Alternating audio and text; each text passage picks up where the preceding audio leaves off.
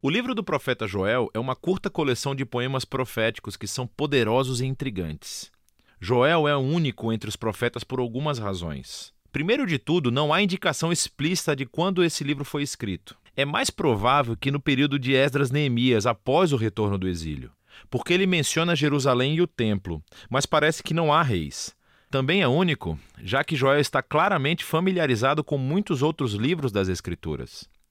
Ele alude ou cita outros profetas, como Isaías, Amós, Sofonias, Naum, Obadias, Ezequiel, Malaquias e até o livro do Êxodo. E isso está conectado com a última característica única, que Joel nunca acusa Israel de nenhum pecado específico. Assim como muitos outros profetas, ele anuncia que o julgamento de Deus está vindo para confrontar o pecado de Israel, mas ele nunca diz o porquê. Provavelmente porque Joel assume que, tal como ele, você já leu os livros dos profetas e você já sabe tudo sobre a rebelião de Israel. Agora, juntos, esses três recursos nos ajudam a entender esse pequeno livro fascinante que Joel é um autor bíblico que foi imerso ele mesmo em escritos bíblicos anteriores. E a sua reflexão sobre eles o ajudou a compreender as tragédias da sua época, mas também lhes deu esperança para o futuro. Vamos nos aprofundar e ver como esse livro é importante. Nos capítulos 1 e 2, Joel se concentra no dia do Senhor. Esse é um tema chave nos profetas e descreve eventos no passado quando Deus apareceu de uma forma poderosa para salvar seu povo ou confrontar o mal. Pense nas pragas do livro do Êxodo. Mas o profeta viu nesses eventos passados como indicadores de uma época futura em que Deus voltaria a confrontar o mal entre o seu povo, mas também entre as nações, e traria a salvação ao mundo inteiro. E então, aqui, nos capítulos 1 e 2, Joel reuniu dois poemas paralelos que incidem sobre esse tema. Então, o capítulo 1 é sobre o dia do Senhor no passado. Ele começa anunciando um desastre recente, que um enxame de gafanhotos devastou Israel. E a sua descrição do enxame lembra o dia do Senhor contra o Egito. Lembre-se da oitava praga de Êxodo, no capítulo 10.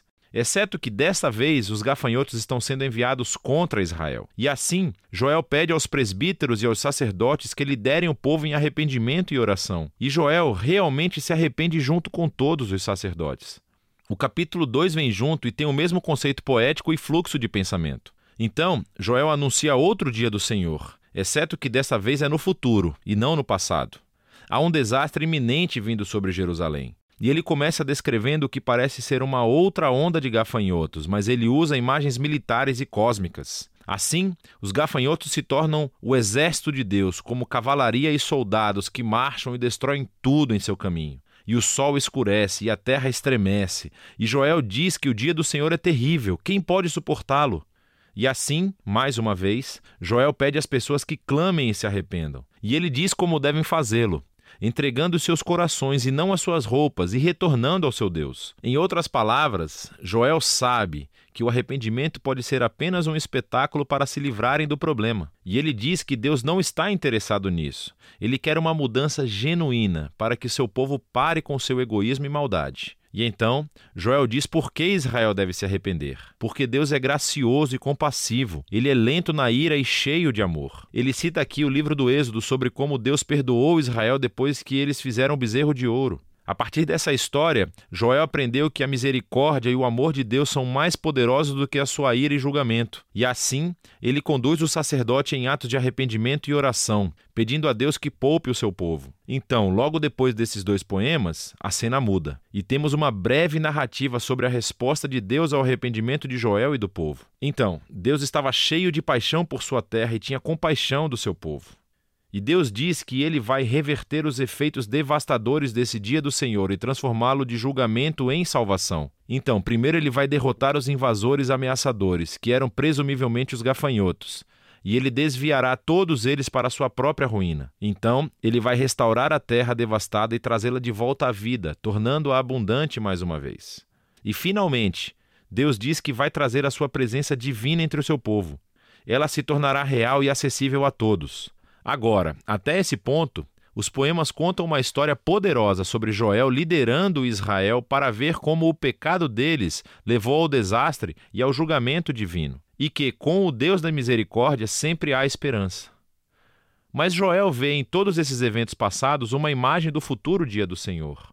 E assim, na seção final do livro, Joel escreve mais três poemas que correspondem à resposta de três partes de Deus. E ele entrelaça imagens de outros livros proféticos e expande tudo para uma visão de esperança para toda a criação. E então, primeiro, a esperança da presença de Deus entre o seu povo se expande em uma promessa sobre como um dia no futuro o próprio Espírito de Deus, a sua presença na vida pessoal, preencherá não apenas o templo, mas todo o seu povo.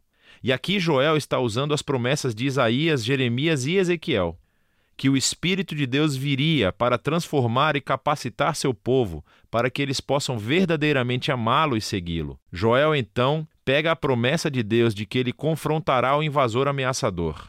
E Joel vê nesses gafanhotos devastadores uma semelhança com as nações violentas e arrogantes que devastam e oprimem as pessoas. E assim ele se baseia nas promessas de Isaías, Sofonias e Ezequiel sobre o futuro dia do Senhor quando Deus confrontará o mal entre todas as nações e voltará a sua violência contra si mesmos, trazendo justiça para corrigir todos os seus erros. E finalmente, Joel pega as imagens da restauração da terra e vê aqui uma esperança para a renovação de toda a criação. Assim, ele se baseia nas promessas de Isaías, Ezequiel e Zacarias, de que o dia final de justiça de Deus será seguido por uma restauração do mundo inteiro, um novo Éden, onde a presença de Deus em Jerusalém fluirá como um rio e trará uma renovação cósmica. E assim, o poema de Joel termina com o perdão e a misericórdia de Deus, criando uma nova criação. E assim, esse pequeno livro de Joel explora ideias profundas sobre como o pecado e o fracasso humanos causam destruições tão devastadoras em nosso mundo, sobre como Deus anseia por mostrar misericórdia àqueles que são responsáveis pelos seus pecados e os confessam, e sobre como tudo isso nos leva a esperar que Deus um dia derrote o mal em nosso mundo, mas também dentro de nós, e traga a sua esperança de cura para tornar todas as coisas novas. E é disso que se trata o livro de Joel.